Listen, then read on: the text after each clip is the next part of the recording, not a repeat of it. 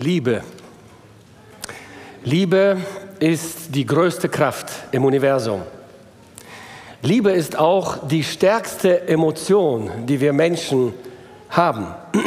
Jemand hat einmal gesagt, dass Liebe ist ein Feuer, aber ob dieses Feuer dein Herz erwärmt oder dein Haus niederbrennt, kannst du nie sagen. Liebe kann motivieren, Freude bereiten, verletzen oder sogar zerstören, meint diese Person. Doch die christliche Agape-Liebe, die göttliche Liebe, unterscheidet sich von allen anderen Arten der menschlichen Liebe.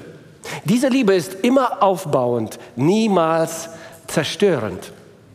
Wenn wir also über Liebe reden, dann reden wir über Gottes wichtigstes Herzensanliegen. Liebe ist das Größte, das Höchste aller Gebote. Wir haben es von Sascha gehört. Das Endziel Gottes mit uns, das Endziel Gottes mit seinem Wort, mit seinem Gebot ist Liebe. Liebe ist das wichtigste Fach, das Gott uns lehrt in seiner Schule. Gott ist Liebe. Und wenn wir seine Kinder sind, sollen wir ihm ähneln. Und deshalb müssen wir Liebe lernen. Liebe ist auch das eine Kennzeichen, hat Jesus gesagt, an dem die Menschen, die keine Christen sind, uns als seine Jünger erkennen werden. An nichts anderem, nur an der Liebe, hat Jesus gesagt. Und doch, kaum etwas fällt uns Christen so schwer wie das Verstehen und das Ausleben eben gerade dieser göttlichen Agape-Liebe. Und wir brauchen daher nicht nur die Lehre über die Bibel, wir brauchen auch anschauliche, konkrete Beispiele. Wie sieht diese Liebe im echten Leben, im Alltag aus? Wie kann sie ausgelebt werden? Wie funktioniert sie? Natürlich ist das größte Beispiel für uns unser Herr Jesus Christus. Aber oft denken wir, dieses Vorbild des Herrn ist für mich nicht erreichbar. Ich bin ein fehlerhafter, sündiger Mensch. Es ist daher auch wichtig, dass wir uns Beispiele dieser gelebten christlichen Liebe anschauen von anderen Christen. Dass wir von anderen Christen lernen, wie diese Liebe ausgelebt werden kann. Und eines dieser Beispiele liefert uns heute der Text wir sind immer noch im ersten Timotheusbrief in meiner Serie Leben im Licht seines Kommens. Und der heutige Text kommt aus Kapitel 3. Es ist Kapitel 3 im ersten Thessalonicher Brief. Das Beispiel der gelebten Liebe des Apostels Paulus führt uns in die Dynamik der christlichen Liebe hinein. Liebe ist wirklich etwas ungeheuer Dynamisches.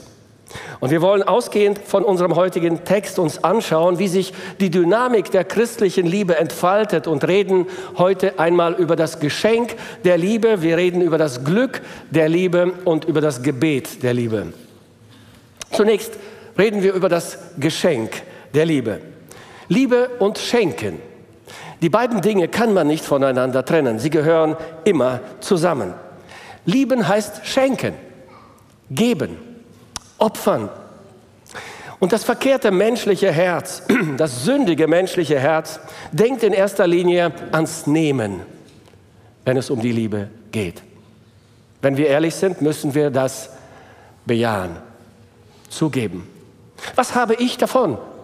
Das ist so ziemlich die erste Frage, die wir uns stellen, auch wenn es um die Liebe geht. Aber die wahre göttliche Liebe fragt, was kann ich schenken? Was kann ich geben? Wie sah das Geschenk der Liebe bei Paulus aus an die Gemeinde in Thessalonich? Lasst uns über das Geschenk der Liebe des Paulus in unserem Text lesen, die ersten fünf Verse aus 1. Thessalonicher 3.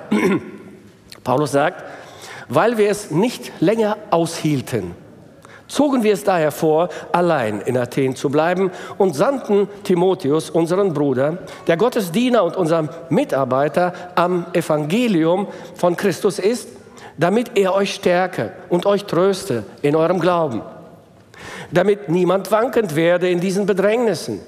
Denn ihr wisst selbst, dass wir dazu bestimmt sind. Als wir nämlich bei euch waren, sagten wir euch voraus, dass wir Bedrängnisse erleiden müssen. Und so ist es auch gekommen, wie ihr wisst. Sie sind mitten in einer Verfolgungssituation. Darum hielt ich es auch nicht mehr länger aus, sondern erkundigte mich nach eurem Glauben, ob nicht etwa der Versucher euch versucht habe und unsere Arbeit umsonst gewesen sei.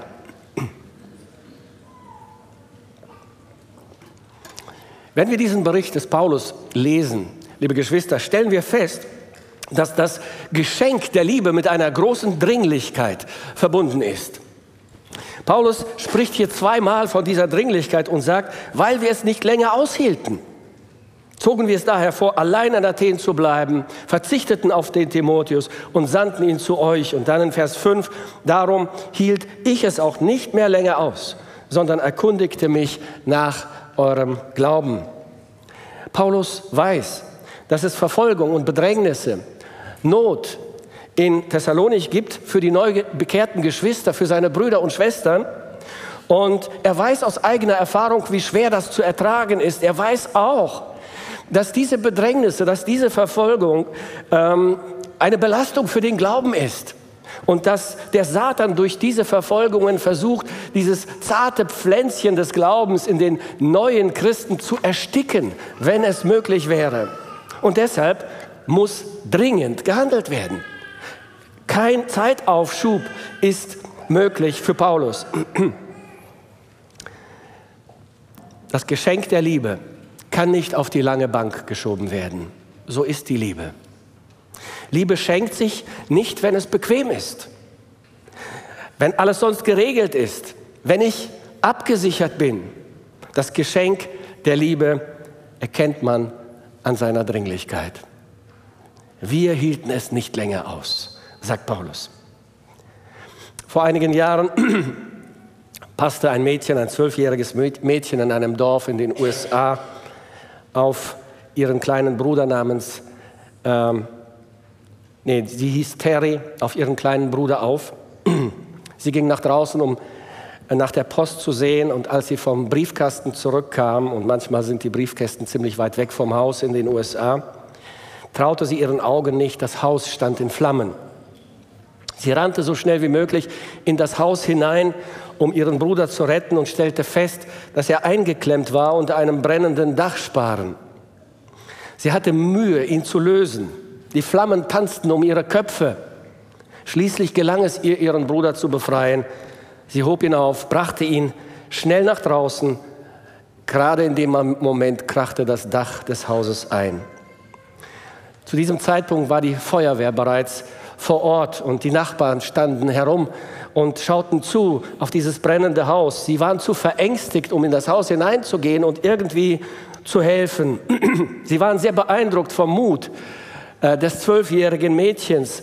Sie beglückwünschten sie zu ihrer Heldentat und sagten, Terry, du bist wirklich sehr mutig. Hattest du denn keine Angst? Woran hast du überhaupt gedacht, als du zurück in das brennende Haus gelaufen bist? Und Terry sagte, ich habe an nichts gedacht. Ich habe nur meinen kleinen Bruder weinen gehört. Das Geschenk der Liebe. Es ist von Dringlichkeit gekennzeichnet. Es ist auch durch seine Kosten gekennzeichnet.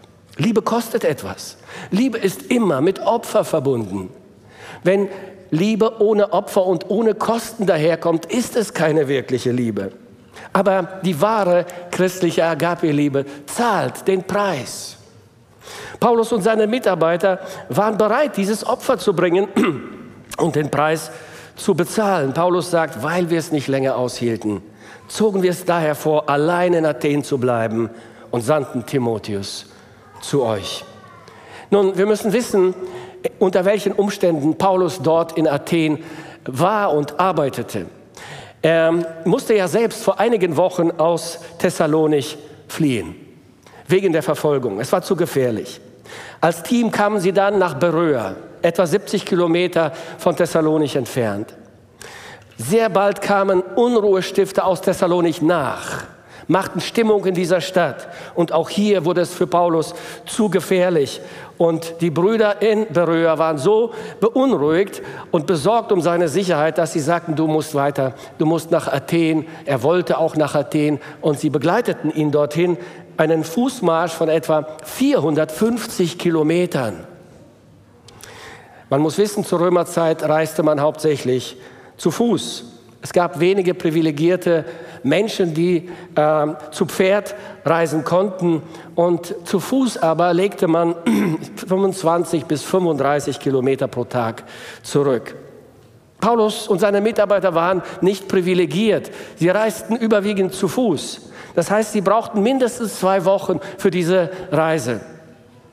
Als sie dann in Athen ankamen, ähm, sieht Paulus dieses große Arbeitsfeld in dieser Hauptstadt der Griechen und sagt diesen Brüdern aus Beröa, geht zurück und schickt sofort Timotheus und Silas zu mir. Hier ist so viel Arbeit, ich brauche sie dringend in Athen. Athen. Zwei Wochen später kommen diese Brüder in Beröa an. Timotheus und Silas machen sich auf den Weg nach Athen. Zwei Wochen später sind sie wieder bei Paulus in Athen angekommen. Paulus hat sich riesig gefreut. Er hat Unterstützung, er hat Helfer. Die Arbeit kann jetzt besser aufgebaut und strukturiert werden. Sie tauschen aus in dieser Zeit über die neuen Gläubigen äh, in Beröa und in Thessalonich und sie gewinnen zunehmend den Eindruck, dass die neuen Christen in Thessalonich dringend Unterstützung brauchen. Die Verfolgung ist dort am Wüten und äh, die Christen brauchen Ermutigung in Thessalonich. Sie haben viele Fragen, ganz sicher, die aufgekommen sind, die ihnen keiner beantworten kann. Und Paulus entscheidet sich, Timotheus zu bitten, wieder zurückzugehen. Wieder zurück. 500 Kilometer Fußmarsch von Athen nach Thessalonich. Auch wenn Paulus ihn sehr dringend braucht in Athen. Er nimmt dieses Opfer auf sich und Timotheus nimmt das Opfer der beschwerlichen Reise auf sich. Er reist alleine. Das war nicht ungefährlich in der damaligen Zeit. Zwei Wochen alleine zu Fuß. Wunde Füße, müde Beine. Athen, Thessalonich, 500 Kilometer. Dann vielleicht zwei Wochen vor Ort. Er tröstet die Christen, er predigt, evangelisiert, Menschen bekehren sich. Wahrscheinlich findet eine Taufe statt. Und dann macht er sich wieder auf den Weg. Paulus wartet auf Nachrichten. Er braucht ihn in Athen. Zu Fuß, wunde Füße, müde Beine. Thessalonich, Athen, 500 Kilometer. Das Geschenk der Liebe. Wenn ich an moderne Beispiele, an heutige Beispiele dieser schenkenden Liebe denke, dann denke ich sehr oft an die Familie Kirnev von der wir gerade gehört haben und die wir unterstützen wollen. Eine begabte Familie, sieben Kinder, alles professionelle Musiker. Der Vater, Prediger, Evangelist und Pastor. Ähm, sie haben eine Einladung, nach Kalifornien zu kommen, einen Musikvertrag mit gutem Einkommen. Er hat die Einladung, Pastor in einer großen Gemeinde zu werden. Sie lehnen aber ab, denn sie sagen, nein, die Muslime im Nahen Osten brauchen uns. Gott hat uns berufen, dort zu dienen. Es ist schwer, ja. Sergei erzählt mir gestern, sie sind in den Libanon umgezogen, weil es dort so viel Arbeit gibt. Aus der sicheren Heimat nach in den Libanon. Sein Sohn mit drei kleinen Kindern und er mit seiner Frau. Sie wollen dort die wenigen Christen unterstützen, sie wollen Gemeinden gründen. Und äh, er sagt, dann sitze ich dort, als ich ankam, wurde ich eingeladen im Kreis mit einigen Dutzend syrischen Männern, alles Muslime, finstere Blicke, Skepsis, Schweigen. Und ich denke, wie komme ich weiter? Wie kann ich hier das Evangelium weitergeben? Und dann sagt er, sehe ich einen Mann, dem ist kalt, er hat nur ein dünnes Hemd an, es ist feucht und kühl, ich nehme meine Jacke, ziehe sie aus und sage, ich schenke sie dir. Du frierst. Der andere hat einen zerrissenen Pullover. Ich ziehe meinen aus und gebe ihm den. Ich schenke dir den. Die Situation ändert sich, die Gesichter hellen sich auf.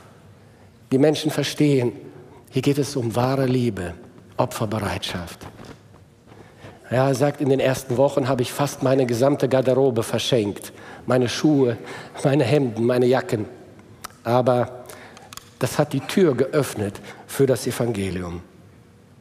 Liebe gibt es nicht zum Nulltarif, liebe Geschwister. Liebe bedeutet immer Opfer.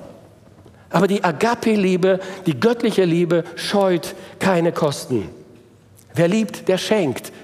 Wer liebt, der gibt. Die Dynamik der Liebe wird sichtbar erstens in dem Geschenk der Liebe und zweitens in dem Glück der Liebe. Ja. Ein junger Mann sagte eines Morgens beim Frühstück zu seinem Vater, Papa, ich werde heiraten. Woher weißt du, dass du bereit bist zu heiraten? fragt der Vater. Hast du dich etwa verliebt? Ganz sicher, sagte der Sohn. Woher weißt du, dass du dich verliebt hast? fragt der Vater. Nun, sagt der Sohn, gestern Abend als ich meiner Freundin einen guten Nachtkuss gegeben hatte, biss mich ihr Hund ins Bein, aber ich habe den Schmerz erst gespürt, als ich zu Hause ankam. Liebe macht glücklich. Liebe ist das Fundament des Glücks. Ohne Liebe gibt es kein Glück. Man kann nicht glücklich werden ohne Liebe. Ob man Geld, Macht, Ansehen hat. Ohne Liebe wird man nicht glücklich. Das ist alles nur Scheinglück. Gott, und das müssen wir wissen, Gott ist die glücklichste Person im Universum. Es gibt niemanden, der glücklicher ist als Gott. Warum? Weil Gott alles gehört? Weil er alles besitzt? Weil er die Macht hat über alles? Nein. Gott ist glücklich, weil er Liebe ist. Es gibt nur einen Grund für die Glückseligkeit Gottes. Gott ist Liebe in Person. Und weil das der Fall ist, können wir nur von Gott erfahren, was wahres Glück bedeutet. Und wir erfahren von Gott, dass Liebe das Geheimnis des Glücks ist. Und Paulus hat dieses Geheimnis entdeckt, das Geheimnis des Glücks. Und deshalb erlebt er das Glück der Liebe. Endlich ist Timotheus zurück in Athen. Paulus hat voller Spannung auf ihn gewartet. Er hört Gutes von Timotheus über die Gläubigen in Thessalonich und er ist überglücklich. Es sieht so aus, dass er sein Glück kaum fassen kann. Hören wir mal, was er sagt ab Vers 6. Er sagt, nun aber, da Timotheus von euch zu uns zurückgekehrt ist und uns gute Nachrichten gebracht hat von eurem Glauben und eurer Liebe und dass ihr uns allezeit in gutem Andenken habt und danach verlangt, uns zu sehen, gleich wie auch wir euch, da sind wir deshalb, ihr Brüder, euretwegen, bei all unserer Bedrängnis und Not, Paulus steckt mitten in großen Schwierigkeiten in Athen. Not und Bedrängnis. Wir sind getröstet worden durch euren Glauben. Denn nun leben wir, wenn ihr feststeht im Herrn. Denn was für einen Dank können wir Gott euretwegen abstatten für all die Freude, die wir um euretwillen haben vor unserem Gott. Das Glück der Liebe. Paulus ist überglücklich darüber, was Timotheus berichtet hat aus Thessalonich. Die Gläubigen in Thessalonich sind fest im Glauben. Sie wachsen in der Liebe. Sie sehnen sich danach, Paulus und die Mitarbeiter wiederzusehen. Sie stehen fest in dem Herrn. Und das macht das Glück des Paulus aus. Es sprudelt aus ihm heraus. Er ist sehr emotional, haben wir ja gehört. Er selbst steckt in den Bedrängnissen und in Not. Seine Umstände haben sich gar nicht geändert und doch es sprudelt aus ihm heraus und er sagt, nun leben wir. Jetzt leben wir wirklich, wenn wir wissen, euch geht es gut. Was für einen Dank können wir Gott euretwegen abstatten für all die Freude, die wir an euch haben. Paulus hat nicht im Jackpot gewonnen. Man hat ihm auch nicht einen all-inclusive Urlaub auf den Malediven geschenkt. Nein. Und doch er ist ein sehr glücklicher Mann. Seine Brüder und Schwestern in Thessalonich stehen fest im Glauben. Sie lieben den Herrn. Sie folgen ihm treu nach. Das ist sein Glück. Wir lernen von Paulus, Das Glück der Liebe ist nicht im Nehmen, sondern im Geben. Schenken macht glücklicher als beschenkt werden. Gott ist glücklich, weil Gott liebt. Und Gott liebt, indem er gibt. Wir alle kennen wahrscheinlich diesen Vers, denn so sehr hat Gott die Welt geliebt, dass er seinen eingeborenen Sohn gab, damit jeder, der an ihn glaubt, nicht verloren geht, sondern das ewige Leben hat. Jeder Mensch will glücklich sein, du auch, ganz sicher, ich auch. Jeder Mensch will geliebt werden. Aber die Liebe und damit das Glück beginnen im Geben, mit dem Geben, nicht mit dem Nehmen. Der Mensch sucht Glück und Erfüllung in Beziehungen zurecht. Menschen suchen nach einem Lebenspartner und fragen sich, was wird er oder sie mir geben? Wird es gut gehen? Wird er oder sie mich glücklich machen? Meine Bedürfnisse befriedigen? Was habe ich von dieser Beziehung? Und diese Fragen, das müssen wir wissen, sind Fragen de, des Egoismus und der Selbstsucht, nicht der Liebe. Liebe stellt diese Fragen nicht. Wahre göttliche Agape-Liebe fragt, was kann ich dem anderen schenken? Wie kann ich den anderen glücklich machen? Die meisten Ehen scheitern an unerfüllten Erwartungen an den Partner. Ich gehe in die Ehe und habe so eine hohe Erwartung an meinen Partner, an meine Partnerin. Und dann werden meine Erwartungen nicht erfüllt und ich bin enttäuscht. Das ist die falsche Person. Sie liebt mich nicht. Diese Erwartungen gehen an der wahren Liebe und damit am eigenen Glück vorbei. Ähnlich ist es auch mit der Gemeinde, liebe Geschwister. Wenn du nach einer Gemeinde suchst, die dich glücklich machen soll, dann wirst du ganz sicher scheitern. Du wirst feststellen, dass die Gemeinde nicht vollkommen und nicht perfekt ist. Du hast erwartet, in eine vollkommene, perfekte Gemeinde zu kommen, die dir Liebe schenkt, die deine Bedürfnisse erfüllt, die deine Erwartungen erfüllt und du wirst enttäuscht werden. Du wirst sehr viele Mängel feststellen. Und die Mängel werden durchaus echt und real sein. Du wirst sehr schnell enttäuscht werden. Wenn du willst, dass du glücklich wirst, wenn es dein Wunsch ist, in einer Gemeinde glücklich zu werden, beginne Liebe zu verschenken. Starte damit. Wer liebt und nur wer liebt und Liebe schenkt, wird glücklich. Die Gemeinde ist keine Ausnahme in diesem Fall. Im Gegenteil, sie ist der Ort, an dem die christliche Agape-Liebe in hellem Licht erstrahlen soll. Und dieses Licht soll Menschen anziehen, wie mit einem Magneten. Jesus hat gesagt, daran wird jedermann erkennen, dass ihr meine Jünger seid, wenn ihr Liebe untereinander habt. Warte nicht, bis du Liebe erfährst. Fange an, Liebe zu schenken. Als die erste Gemeinde in Jerusalem entstand, wurde diese Liebe schlagartig sichtbar. Und es ist so schön, diesen Bericht zu lesen, wie die Praxis der Liebe aussieht in einer christlichen Gemeinde, am Vorbild der Gemeinde in Jerusalem. Menschen fingen an, großzügig zu geben, zu spenden. Sowas hatte Jerusalem noch nie gesehen.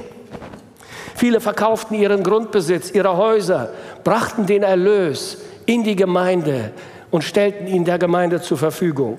Sie versorgten ihre Witwen, äh, die kein Einkommen hatten. Es gab keine Renten damals. Sie versorgten sie täglich mit Nahrung. Das war so beeindruckend für die Menschen, für die Nachbarschaft, für die ganze Stadt. Ja, es war ein gewaltiger logistischer Aufwand. Es war schwer. Es hat ganz sicher viel Mühe, Schweiß, Arbeit, viele Mitarbeiter gekostet. Sie waren ja 5000 Mitglieder sehr schnell und mehr. Sie hatten kein eigenes Gebäude. Es gab keine Telefone, kein Internet, keine Autos. Aber die Liebe kann dadurch nicht gestoppt werden, durch diese Umstände. Das Geschenk der Liebe überzeugte so viele Menschen, die noch keine Christen waren. Und so heißt es in der Apostelgeschichte, nun der Herr als Konsequenz dieser gelebten Liebe, der Herr fügte täglich zur Gemeinde hinzu, die gerettet wurden. Täglich. Das Glück der Liebe hat eine ungeheure Anziehungskraft. Es zieht Menschen wie mit einem starken Magneten zur Gemeinde und zu Jesus. Und dann lesen wir weiter in der Apostelgeschichte 6, Vers 7. Und das Wort Gottes breitete sich aus und die Zahl der Jünger wurde sehr groß. Wir wissen nicht, wie viele sie am Ende waren. 10.000, 15.000. Es wurden auch viele Priester dem Glauben gehorsam. Das Glück der Liebe besteht im Geben und im Schenken. Geben ist seliger als nehmen. Es gibt so viele Möglichkeiten, in der Gemeinde glücklich zu werden, weil es so viele Möglichkeiten gibt, Liebe zu verschenken in der Gemeinde. Ich bin dem Herrn so dankbar für viele Geschwister in dieser Gemeinde, die ihre Liebe verschenken. Letzten Sonntag hatten wir hier eine ganze Reihe von Zeugnissen gehört. Geschwister erzählten von ihrer Arbeit, von ihrem Dienst in der Stadt, bei den Obdachlosen, bei der Evangelisation mit den Kindern. Und wir sahen glückliche Menschen, glückliche Geschwister. Liebe macht wirklich glücklich. Wenn du das volle Maß des christlichen Glücks erleben willst, lade ich dich ein, deine Liebe großzügig zu verschenken. Dafür musst du kein Held werden. Du solltest nur die Gaben, die Gott dir gegeben hat, die Möglichkeiten, die Gott in deine Hand gelegt hat, einsetzen für den Dienst an den anderen. Trage dich ein in die Liste für den Küchendienst. Sie liegt heute aus. Wir brauchen viele Mitarbeiter im Küchendienst. Wir sind eine große Gemeinde und äh, äh, die Küche ist wichtig für uns heute hier genauso wie damals in Jerusalem. Es begann mit, mit dem Küchendienst in Jerusalem. Ja, sie haben täglich miteinander gegessen. Ich weiß nicht, wie sie das geschafft haben wie sie das gemanagt haben. Wir versuchen hier ähm, mindestens am Sonntag zwischen den Gottesdiensten Kaffee und Kuchen bereitzustellen und es gelingt uns noch nicht, das nach dem dritten Gottesdienst zu machen. Wir haben das in den Pausen zwischen dem ersten und dem zweiten und dem zweiten und dem dritten, nach dem dritten noch nicht. Wir würden das gerne machen. Es fehlt uns an Mitarbeitern. Trage dich in die Liste ein. Verschenke deine Liebe auf diese Weise, auf eine Weise, die man schmecken kann. Manche Küchenmitarbeiter sind überlastet äh, und äh, ich möchte dich einladen, wenn du kannst, wenn du einen Teil deiner Zeit dafür einsetzen kannst, verschenke deine Liebe, entlaste müde Mitarbeiter. Du kannst dich auch eintragen oder anmelden für äh, ein Freizeitlager im Libanon. Die Familie Kirnev war in der Jugendstunde hier bei uns am Freitag gewesen und hat die Jugendlichen, aber auch andere sind herzlich eingeladen, mitzumachen. Es beginnen dort Camps, äh, Kinderlager und Jugendlager im Libanon, die sie leiten äh, Mitte Mai. Und äh, sie brauchen dringend Mitarbeiter, die die Kinder dort betreuen. Und Sergei erzählte mir, letztes Jahr hatten sie dieses Lager auch schon und es kam eine Gruppe aus Moldawien dorthin und ein Mädchen sagte, ich weiß nicht, ähm, wie ich helfen kann. Ich kann die Sprache nicht. Ich habe überhaupt keine wirkliche Gabe, um irgendwie äh, in diesem Lager mitzuarbeiten. Aber sie ist mitgefahren. Und dann sagte, sagt sie, als, als sie dort stand, kam ein Mädchen auf sie zugelaufen. Es umarmte sie. Sie hat sie umarmt, gestreichelt. Und dann sah ich, sagte sie, wie eine lange Schlange von Kindern da stand, die alle umarmt und gestreichelt werden wollten. Und dann habe ich verstanden, was mein Dienst ist in diesem Camp. Wir haben hier gestern einen Putztag gehabt Viele von euch waren dabei und haben diesem Haus einen Frühlingsputz verpasst. Vielen Dank für euren Einsatz. Auch im Bereich von Putzen und Aufräumen brauchen wir viele Mitarbeiter. Es gibt hier Flächen und Räume, die äh, noch niemanden haben, der dafür sorgt, dass sie sauber sind. Dieses Haus wird so intensiv genutzt und frequentiert. Und hier muss wöchentlich gesaugt, Staub geputzt, gereinigt werden. Und die Liebe der Geschwister, die sich hier einsetzen in diesem Bereich, ist immer für uns alle sichtbar. Äh, ich war einmal bei einer Konferenz in Los Angeles. Da waren etwa 3000 Pastoren zusammen und da gab es einen Mann, der die Toiletten putzte. Wir kamen ins Gespräch und fragten ihn, ähm, warum machen Sie das? Es war alles blitzeblank. Was, sind, was ist Ihr Beruf sonst? Und er sagt, ich bin Anwalt, ich bin Rechtsanwalt. Und dann putzen Sie hier die Toiletten. Ja, sagt er, ich mache das aus Liebe zu unseren Gästen, denn eine saubere Toilette ist immer eine Visitenkarte der Liebe für unsere Geschwister und Gäste. Wenn du Handwerker bist, wenn du dich mit Elektrik auskennst, mit dem Verputzen, mit Tapezieren, mit Malerarbeiten helfen kannst, zögere nicht, deine Gabe einzusetzen. Trage dich ein in die Liste, melde dich an, arbeite mit. Jeder ist gefragt, jeder ist gewollt, jeder wird gebraucht. So sieht praktische christliche Liebe aus. Lade Menschen zu dir nach Hause ein. Besuche Kranke, besuche Einsame. Helfe mit, wo du kannst. Auf dem Hof den sauber zu halten hier, Müll entsorgen, Unkraut entfernen. Ein sauberer Hof und ein sauberes Haus, eine, ein geöffnetes Café, eine saubere Toilette. All das ist eine Visitenkarte der Liebe für unsere Gottesdienstbesucher. Und so kannst du Menschen, die vielleicht noch nicht äh, Christen sind, für Christus gewinnen, noch bevor sie hier im Gottesdienst eine Predigt gehört haben. Und während du dich einsetzt für Gott und deine Mitmenschen und deine Gaben einbringst, wirst du feststellen, wie dein Glück zunehmen wird. Du wirst in die strahlenden Gesichter der Geschwister schauen, in die dankbaren Gesichter der Gottesdienstbesucher und wirst feststellen, dass es glücklich macht, Liebe zu verschenken. Paulus sagt den Thessalonichern, jetzt, dass ich weiß, dass es euch gut geht, bin ich glücklich. Dein Glück liegt im Wohlergehen der anderen. Es ist unabhängig von deinen eigenen Umständen.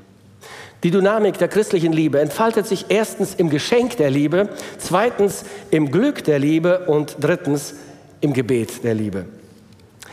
Die christliche Agape-Liebe entfaltet tatsächlich eine erstaunliche Dynamik. Die menschliche Liebe kann ja auch schenken und sie erfährt auch ein gewisses Glück. Das kennen wir, das wissen wir. Aber in der Regel ist die Grenze sehr schnell erreicht bei dieser menschlichen Liebe. Ähm, die Enttäuschung kommt schnell, wenn Liebe nicht erwidert wird, wenn nichts zurückkommt oder zu wenig, wie man meint. Und dann sagt man, es war die falsche Person, ich habe gegeben, was ich konnte, äh, jetzt gebe ich auf. Äh, da muss erst mal was zurückkommen, ich kann nicht weiterhelfen. Die christliche Agape-Liebe ist anders. Sie gibt nie auf. Paulus sagt, Liebe hört niemals auf. Warum? Wie kann das sein? Nun, die christliche Agape-Liebe ist ja in Gott verankert, der die Liebe ist, die ewige Liebe, die Quelle der Liebe. Gott sind keine Grenzen gesetzt. Wer liebt, wird glücklich. Wer liebt, der betet aber auch. Wahre christliche Agape-Liebe gibt es nicht ohne Gebet. Das lernen wir von Paulus. Paulus betet ein Gebet, das als Mustergebet der Liebe gelten kann. Lasst uns diesen Abschnitt noch lesen ab Vers 10. Paulus sagt, Tag und Nacht flehen wir aufs Allerdringendste, dass wir euer Angesicht sehen und das ergänzen dürfen, was an eurem Glauben noch mangelt. Er selbst aber, Gott unser Vater und unser Herr Jesus Christus, lenke unseren Weg zu euch. Euch aber lasse der Herr wachsen und überströmend werden in der Liebe zueinander und zu allen, gleich wie auch wir sie zu euch haben, damit er eure Herzen stärke und sie untadelig seien in Heiligkeit vor unserem Gott und Vater bei der Wiederkunft unseres Herrn Jesus Christus mit allen seinen Heiligen. Wenn wir dieses Gebet des Paulus analysieren, stellen wir fest, es ist von Selbstlosigkeit geprägt. Das Gebet der Liebe ist von Selbstlosigkeit geprägt. Es ist voll und ganz auf die Nöte der anderen ausgerichtet. Es geht Paulus hier um euer Angesicht, euren Glauben. Euch lasse der Herr wachsen. Er stärke eure Herzen. Wir merken auch, Liebe gibt sich niemals mit dem bereits Erreichten zufrieden. Sagt, okay, wir haben euch gesehen, wir haben euch besucht, wir haben euch gestärkt, jetzt reicht's. Nein, nein, es geht immer weiter. Die Liebe wünscht sich immer mehr für den anderen, hat größere Ziele, hat noch höhere Ziele für den anderen. Wir stellen zweitens fest, dass im Fokus des Gebets der Liebe geistliche Ziele stehen, geistliche Werte stehen. Es geht um den, das Wachstum im Glauben, in der Liebe und in der Heiligkeit.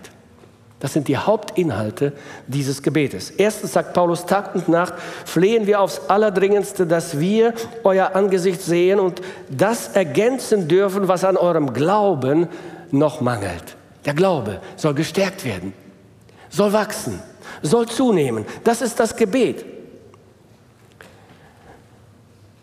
Die christliche Liebe weiß, dass, das, dass der Glaube das Fundament des Lebens ist. Und wenn dieses Fundament nicht stabil ist, kann der Bau in sich zusammenfallen, zusammenbrechen. Und die Liebe bittet Gott um die Stärkung des Glaubens bei den Geschwistern. Zweitens sagt Paulus, euch lasse der Herr wachsen und überströmend werden in der Liebe zueinander und zu allen. Die Agape-Liebe betet um das Wachstum der Liebe in den Geschwistern. Wie kann es anders sein? Wir haben gesagt, Liebe ist das größte, wichtigste Fach, das Endziel Gottes mit uns. Und dieses Gebetsanliegen der Liebe, der gestärkten Liebe, steht im Vordergrund, wenn es um das Gebet der Liebe geht. An der Liebe erkennt man schließlich einen Christen. Es gibt so viele Faktoren, so viele Versuchungen, Anfechtungen, die uns in der Liebe schwächen wollen, die die Liebe zum Erkalten bringen wollen. Wir müssen ständig dagegen ankämpfen und deswegen betet Paulus für diese Christen, dass sie wachsen in der Liebe.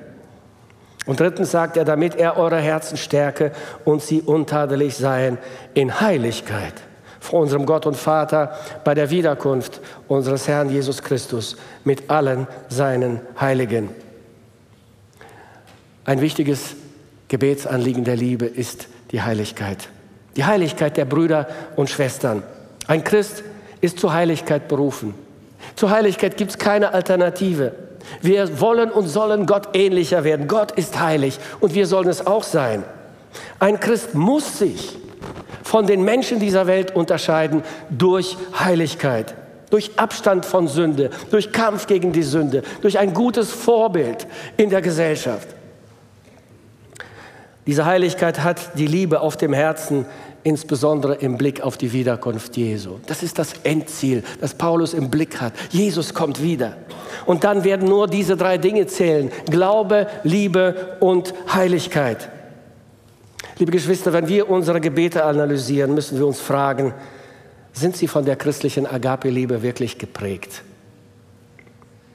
Wir können von Paulus lernen, im Sinne Gottes Gebete der Liebe zu beten. Betest du für diese Gemeinde? Betest du für deine Brüder und Schwestern? Ich freue mich, dass es so viele Beter gibt. Wir tauschen aus, oft über WhatsApp in den einzelnen Gruppen und beten füreinander. Das ist wunderbar. Wenn du betest, dann bete, dass unsere Geschwister im Glauben gefestigt werden, die Neubekehrten, die neu getauften Geschwister in der Liebe gestärkt werden, in der Heiligkeit wachsen. Das Gebet der Liebe ist so anders als unsere normalen, gewöhnlichen Gebete. Wirklich anders. Unsere Gebete drehen sich so oft um das Irdische, um unsere Gesundheit, materielle Anliegen, Arbeit, Wohnung, Studium, Prüfungen. Und so selten beten wir das Gebet der Agape-Liebe. Und wenn du Kinder hast, wenn du Vater oder Mutter bist, was betest du, wenn du für deine Kinder betest? Welche Wünsche richtest du an Gott, wenn du an ihre Zukunft, an ihr Wohl denkst? Es ist so leider, dass oft auch christliche Eltern ihre Wünsche vor Gott äußern. Und das sind dieselben Wünsche, die auch nicht christliche Eltern für ihre Kinder haben. Die gleichen. Sie beten für die Gesundheit der Kinder, für ein gutes Vorankommen in der Schule, für gute Abschlüsse bei den Prüfungen, um einen guten Beruf, Bewahrung auf den Straßen, Hilfe bei der Führerscheinprüfung. Lieber Vater, liebe Mutter, wie oft betest du für dein Kind, dass es im Glauben gefestigt wird, dass es in der Liebe wächst, dass es zu einem hingegebenen Diener Gottes heranwächst, zu einem Missionar vielleicht, zu einem Diakon, zu jemandem, der mitarbeitet in der Küche, in der Gemeinde, der Gott ausgeliefert ist und für ihn lebt. Betest du, dass dein Kind vorbereitet ist auf die Wiederkunft unseres Herrn Jesus Christus? Die Dynamik der christlichen Liebe offenbart sich im Geschenk der Liebe, im Glück der Liebe und im Gebet der Liebe. Und heute will unser Gott, der die Liebe in Person ist, mir und dir Mut machen, seinem Vorbild zu folgen und Liebe großzügig zu verschenken, damit wir, du und ich, das wahre Glück der Liebe erfahren und zum Gebet der Liebe befähigt werden. Amen.